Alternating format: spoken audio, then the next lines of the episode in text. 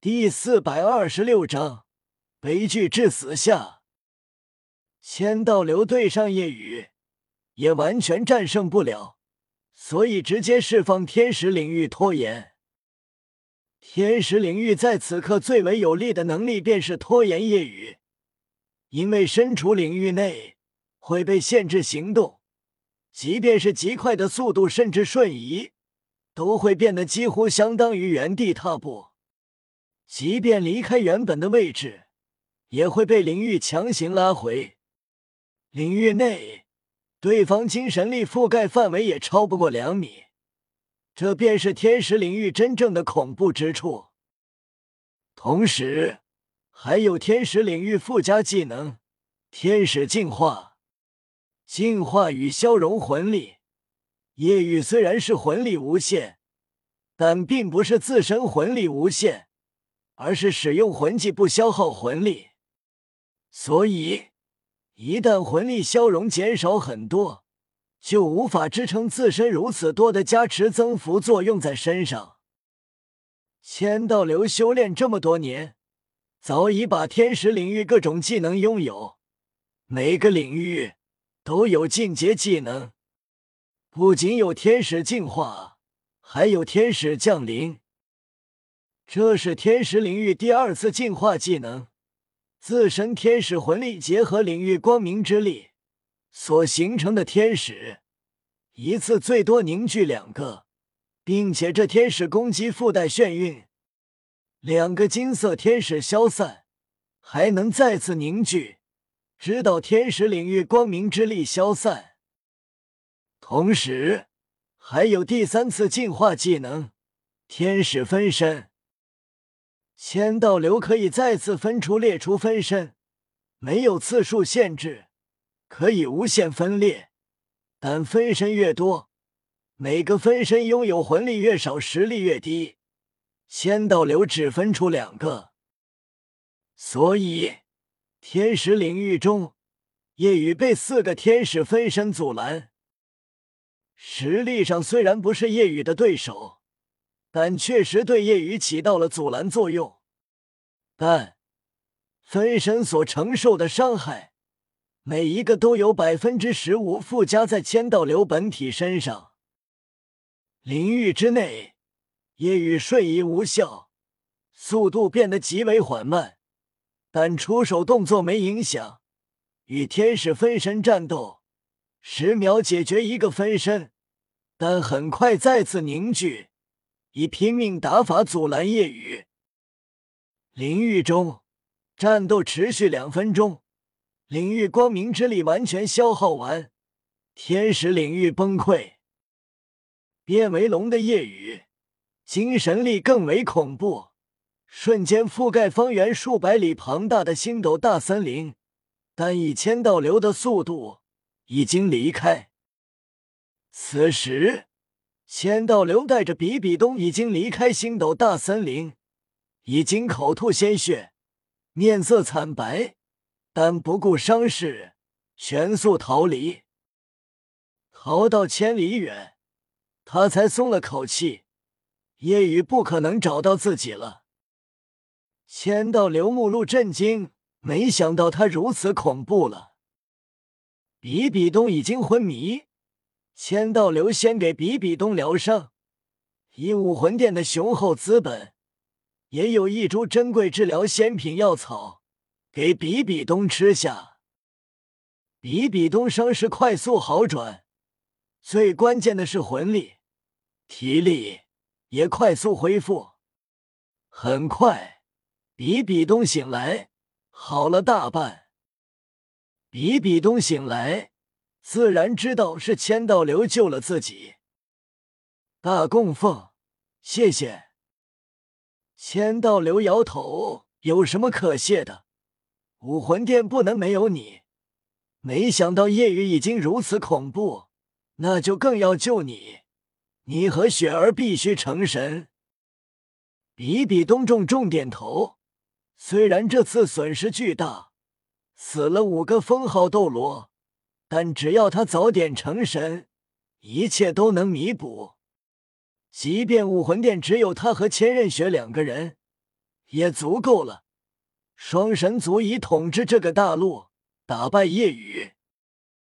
两人快速回武魂殿，比比东想到了二供奉。二供奉是卧底，留在武魂殿会做出什么事？他很担心，但并不责怪千道流离开。如果千道流不来，自己会死。千道流惊讶：“教皇，金鳄斗罗真的是卧底？”一直以来，千道流是不太相信的。他卧底嫌疑很大，这一次回去看看就知道了。很快，返回武魂殿的比比东遇到了重伤的菊斗罗、千钧斗罗、降魔斗罗。之前比比东魂力快耗尽。分身便没了，他们便相互搀扶赶路。吃了武魂殿唯一一株仙品治疗药草，比比东魂力恢复了很多。再次制造一个分身，带着三个封号斗罗回武魂殿。半天后，比比东和千道流率先回到了武魂殿，但靠近武魂城后，两人一脸愕然。武魂城。消失了，以及恢宏高大的武魂殿、教皇殿、长老殿等建筑。此时，武魂城以及武魂殿完全成了一片废墟，如同大型垃圾场。他们怀疑是不是来错了地方？怎怎么回事？是谁干的？比比东愤怒至极。上一次武魂城以及武魂殿被毁，是因为夜雨。这一次是因为谁？谁有这个本事？教皇大人！嗖嗖嗖！这时，武魂殿十多个魂斗罗劣质，单膝跪地，胆战心惊。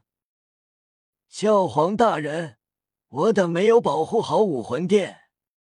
请责罚！比比东脸色阴沉，是谁干的？即便他们走了，但武魂殿的实力，即便封号斗罗也无法做到。毕竟上千魂师，二十多个魂斗罗，还有二供奉，是唐三干的。闻言，比比东脸色以及阴沉，目露愤恨，不是恨唐三。而是恨二供奉，只是唐三武魂殿依旧被毁了，那就说明二供奉是卧底，不是卧底，唐三又怎能毁了武魂殿？是二供奉联合唐三干的？比比东沉声问道。十多个魂斗罗齐齐点头：“是的，这一次我们无比确信，二供奉就是卧底。”金鳄老狗太可恶了！一开始装作战斗，我们跟上去，但他突然不动手了，我们顿时发现中计了。随后唐三大开杀戒，他的亲信原本还不信，再次帮助，但又中计。动手的时候，金鳄老狗又不动手了，导致又死了几个魂斗罗。是的。我就是二供奉的亲信，他他真的是卧底，可恶！二供奉联合唐三毁了武魂城以及武魂殿。此时，比比东气得全身发抖。可恶的夜雨，不仅阻拦了我的计划，还用调虎离山之计安排唐三和卧底联合重创武魂殿。可恶！轰隆！这时，一片废墟爆炸，碎石纷飞。狼狈、满头是血的二供奉爬了出来，怒吼道：“唐三，出来！不要跑！”比比东阴狠目光看过去，最为重要的计划失败，导致他没有给第二武魂加持两个十万年魂环，影响了他成神的进度。还联合唐三一起回了武魂城。无尽的愤怒已经完全占据比比东大脑。你这个卧底，受死！比比东一闪而至，直接便是全力。千道流心中一惊，想劝比比东不要冲动，但还是晚了。他的实力不如比比东，加上受伤严重，无法阻拦。二供奉只见黑光一闪，瞬间六根带毒蛛毛洞穿了他的身体，毒素瞬间蔓延，重伤的金鳄斗罗生机快速消散。教教皇为什么杀我？为什么？